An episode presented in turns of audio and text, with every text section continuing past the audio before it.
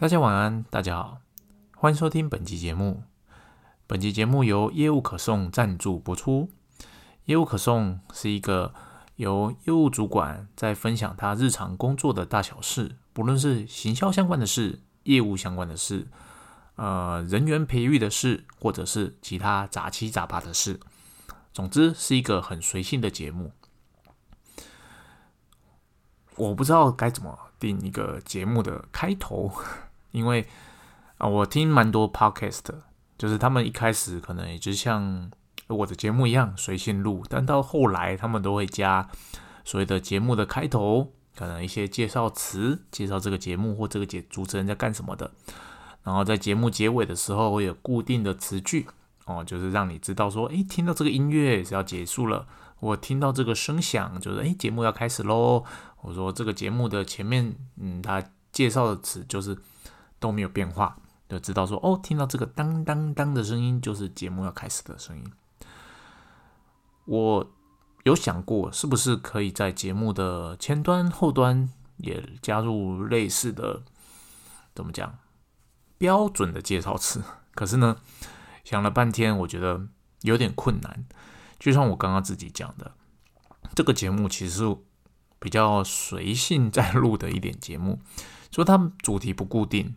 它不像是一些节目，像古癌，它讲的是投资相关；像呃 M 观点，它讲的是呃也是跟投资相关的；或者像一些像呃有一些在专门讲经营管理的课程，哦，他们都有一个非常固定的主题。那我觉得，我回想一下，从头到现在，我并没有一个非常固定的主题。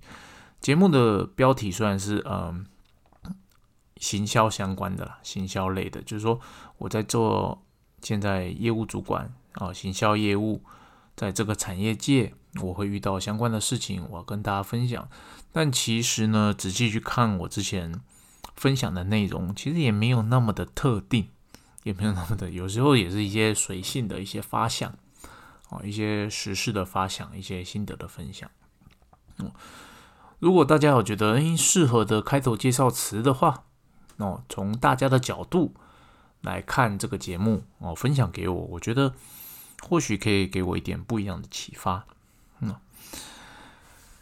开头就到这边哦。今天想跟大家分享，就是在这个星期，也不能讲这个星期，上个星期是台北国际书展。台北国际书展因为疫情的关系停了两年，哦，这一次是疫情之后的第一次书展。那嗯，我们也我也抽空去看了一下。那我觉得逛书展这件事情呢，我觉得蛮不错的。我比较会常去逛的展览有有几个，一个当然是跟我自己产业相关的，就是所谓的台北国际工具机展以及自动化展。一个通常在三四月，然后另外一个大概在七八月。那甚至在十月的时候，我也去逛呃台湾的镭射展。嗯那每个展览它都有非常强烈的主题性，那这都是比较属于工业产品的。那另外呢，比较私人会去逛的展览，其实我比较会逛的大概就是呃书展以及新一代设计展哦。那为什么逛这两个展呢？因为书展是我自己呃比较有兴趣啦，我也去看说，诶，书展他们在 展什么书？因为虽然说我看的书的量没有非常的多。但后来我发现，其实相对于大部分而人的而言，我看的数量已经算很多了。我觉得没有非常多，是因为跟我的我太太相比，哦，她看的数量才是真的多。那但是我跟其他人相比，我觉得我看很多了。哦，觉得我看很多了。那另外一个我去看的展就是新一代设计展。啊，我不确定这个展这两年有没有在举办，但之前我去看，它主要就是嗯一些学生。他在发想说：“诶，他可以工业设计出什么样的产品？这些产品可能可以贩售，或者是说，诶，可能已经商品化了。那我会从那边去找到一些属于个人的灵感。那单纯是个人的兴趣，因为我以前也有个兴趣，应该说我有一个笔记本啊。那笔记本写的就是，嗯，我想到什么 idea，我就会把它写下来，或者是把它画起来。”那我就想说，哎，这个东西可能我觉得不错，但是市场上没有，那我就把它画起来，那想说某一天可以把它商品化哦，也许我就是我未来的生意。那我很欠缺的就是我一直没有去把它真的把它商品化，或者说找人去把它开发出来。那其实有蛮多的 idea 在我的笔记本里面，当我画下去的时候，过了几年哦，真的有人去把它商品化出来。也就是说，其实我当时想的那些主意，它是真的有所谓的市场价值的，只是我缺乏了跨出把它商品化的那一步，而变成哎别人把它商品化了。那我看到别人把它商品化了，我有觉得所谓的难过吗？或者说啊，要是我去做就好了？其实我也没有，我觉得诶。原来我的想法其实是真的可以赚钱的，就是说，其实我观察到的那些点，就是说这些需求其实是真的是市场的需求，而不是我是我个人的看法而已。他是真的说，诶，我看到了这个东西，我觉得这东西如果商品化，我自己会买。那确实别人也看到了这样东西，他真的把它做出来了。那我确实，诶，他真的也在市场上贩售。我觉得，嗯，其实我还是有点头脑。哦，就是大概有这样的心得感受。那这些事情呢，其实就是以前累积下来的习惯，就是说，哎，我想到什么 idea 就把它记起来。但是呢，我其实自己也有发觉到，在工作越来忙、越来越忙之后，我比较少有这样的习惯了。就是偶尔还是会有，哎，这样的东西好像不错哦。如果他可以把它做出成品的话，我可能会想购买。这样的主意还是不时会在脑袋中浮现。可是呢？它就没有频率，相对以前没有那么的频繁了，因为你现在的时间跟你的脑袋的脑容量被更多的工作所占据了，你就比较少有那种空闲去发想说，诶，什么东西是有趣的，什么东西是嗯你想要但市场上还没有的。我之前看过一个故事，就是有一个发明家，哦，他会在怎么讲？因为其实我们脑袋的运作是很，现在还没有办法去做科学化解释的。他的做法就是，诶，他在自己小睡午觉的时候，手上拿着一个铁球，然后可能，然后椅子旁边放着一个会产生巨大声响的，我们假设是一个波好了。他在午睡的时候睡睡睡睡睡，然后当你快要进入熟睡的时候，其实你全身的肌肉是放松的，你手上拿的那铁球就经从你的手掌的。你本来握力嘛，就放空啊，就滑落下去，当一声，就会把你惊醒。那在这段短短的时间内，你的脑袋其实你会构筑、构构筑出非常多特别的想法，而这些特别的想法，其实就是你平常所观察、所见到的那些知识，或者是影像啊，或者内容所构筑而成的一些 special 的 idea。那这些 idea 在这个 moment，因为你在熟睡中被叫醒嘛，其实你就会记得。我们人的脑袋其实每天都会做梦，但大部分的人其实并不记得你梦中梦到的是什么东西。而这样的一个方式，其实就可以帮你在睡梦中的那个 moment 把你叫起来，然后让你记得说：“诶，你脑袋想到这个东西喽，你可以把它记起来。”离题了，我要分享的不是这个，这个是我们脑袋运作。我要分享的是，呃。除了我本业的 B to B 的工作之外，我有时候会去看一些 B to B、B to C 的展览。那为什么我会去看这些 B to C 的展览？像是呃刚刚讲的新一代的设计展或者是书展呢？除了我本身想去看，哎，有什么新的 idea 或者新的书籍之外，另外一个我会去看的，说，哎，到底 B to C 这个展览它到底是怎么办的？以及 B to C 的展览跟 B to B 的展览，它在装潢的设计上。差异性在哪里？其实，如果你平常就有逛展览的习惯，其实你就会知道，B to C 的展览啊，它更加的贴近终端的使用者。就像这一次的书展来说，其实书展，我觉得有一个很大的目的，除了就是让大家认识你这个出版社有出的书的创作之外，另外目的就是你在书展中可以直接的做销售的这个行为。如果你现在就是呃属于那种 B to B 产业的话，当我们在办展览的时候，其实比较少是你在现场就可以做成成交的这件事情。即使是真的就是诶有一个客人来跟你谈说诶我要买这个设备，你就是你展览的这台设备，通常也就是说哦好你要买，那我们就签一个价格大概多少钱。但是你当下并不会开发票给他，你当下可能就跟他签的是一个 agreement，哦，你要买，然后大概多少钱？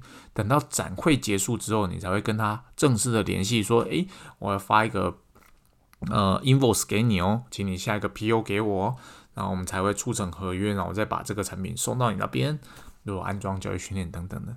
但在书展就不一样，书展就是你在当下，我喜欢这本书，哦，好，然后打几折，哦，七折，然后买了，付钱，拿到收据或发票。结案，哦，所以在这种 B to C 的展览里面，其实它是更多的直接交易，更多直接。那当你有更多直接交易的时候，其实你在做展览的布置上，以及在展览的规划上，它就会更加的贴近终端的使用者。怎么说呢？你的布置就不会是空虚的，就是其实有一些 B to B 的展览。有些厂商啊，因为他本身的品牌名气已经够大了，他又不想花太多钱把很大型的设备运到展览场，所以有些时候你就会看到某些展商他的摊位蛮大的，但里面空空的。那空空的并不是说他什么都没有，他就是没有摆真正的设备，他摆的就是会议室、会议桌，甚至是吧台。他主要的目的并不是说在现场做直接的销售。他主要的目的就是邀请他的代理商朋友们，或者认识这个品牌的人来这个摊位坐坐，说：“哎，我这个品牌还在哦，然后我有什么东西哦，我跟你介绍。”他主要的目的并不是做销售的部分，他主要目的只是做 branding，就是品牌的宣传这个部分。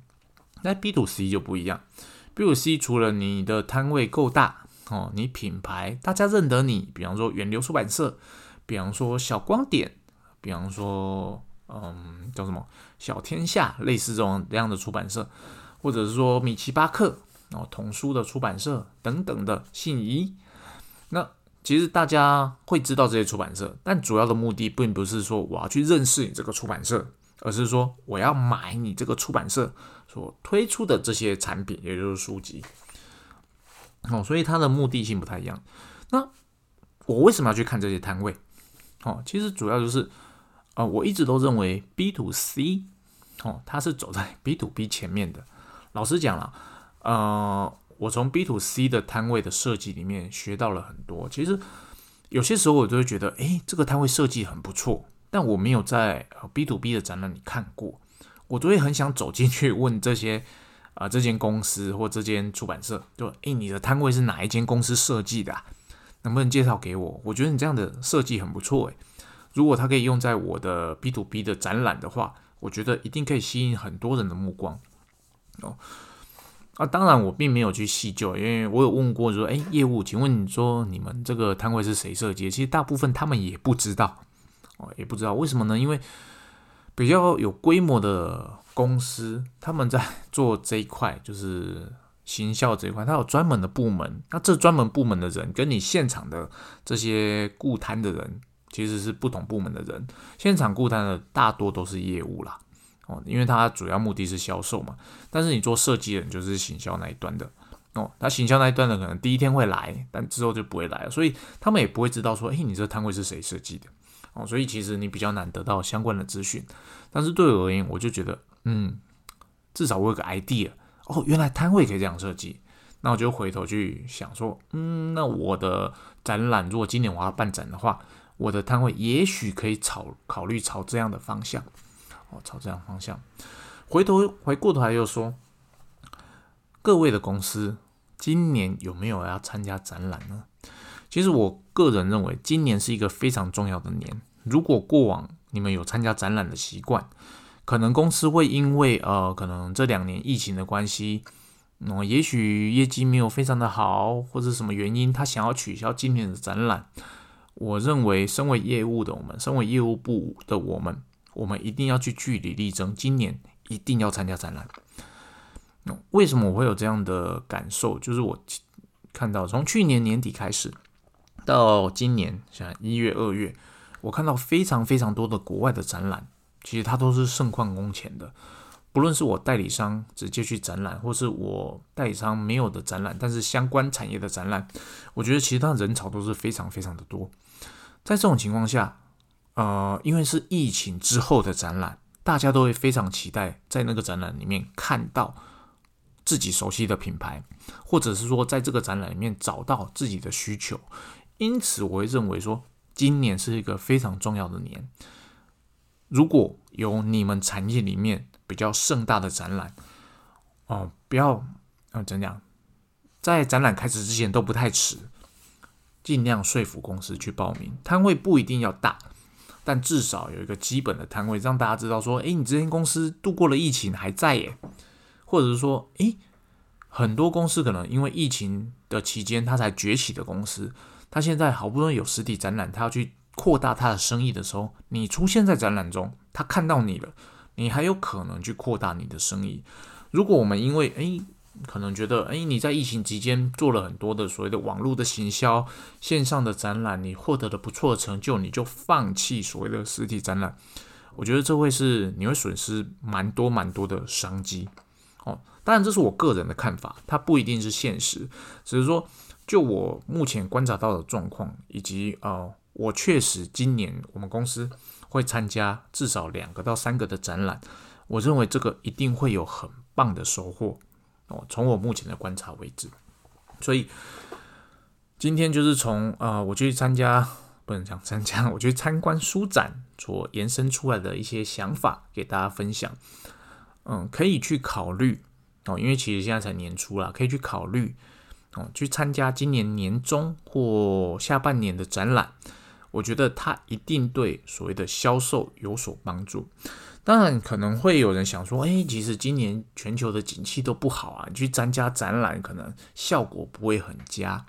可是你同样的，你可以从另外一个角度去看，就是因为今年哦，可能你的景气不好，所以你才更要去参展，去拓展出。属于你的市场，因为你如果觉得景气不好，你不去参展，也许你的竞争对手也是这样子想。在这种情况下，如果你竞争对手没去，你去了，市场上的真正的终端需求者看到你了，他会看到的是你哦，然后觉得他可能就不会去找你的竞争对手。在这种情况下，其实他反而有可能是吃香的，尤其是我们这种 B to B 的产业，它不像 B to C 那些东西，你在网络上看一下啊，规格。价格嗯差不多，你就可以下单了。B to B 很难呐，尤其是工业产品的部分，绝大多数的客户他都比较想要看到实际的产品长什么样子。因此，在这种时候呢，如果你真的去参加这个展览了，我反而认为这会是一个机会哦，这会是个机会哦。以上就是我个人的观点，想跟大家分享的部分。那大家可以自己去发想。想想看自己所属的产业是不是也有一样的状况，是不是也适合去参展？在今年的部分了，或者说，诶，其实我像我之前分享的，其实如果你的是那种所谓的机械零组件那种小零件的啊，你有没有展出来？对，呃，客户对你产品的理解影响不大的话，或许这个产业我觉得也许不用。但是如果你是那种所谓的设备类的话，我觉得今年是应该去好好考虑去参展的部分。不过也许我想太多了，绝大多数啊比较有规模的公司，我相信他们并不会放弃任何一个可能呃做 branding 的机会啦，就是你去做品牌宣传的机会。但是我现在提提醒的就是中小企业公司规模可能没有非常的大，然后人数在一百人以下甚至五十人以下的公司，这个时候其实。很多时候，老板会觉得啊，也许要省一点，因为景气不好。但我觉得这个时候，你才应该要更冲一点哦，你才能够拓展出不一样的商机。以上就是我想分享的部分。那今天节目到这边，谢谢大家，拜拜。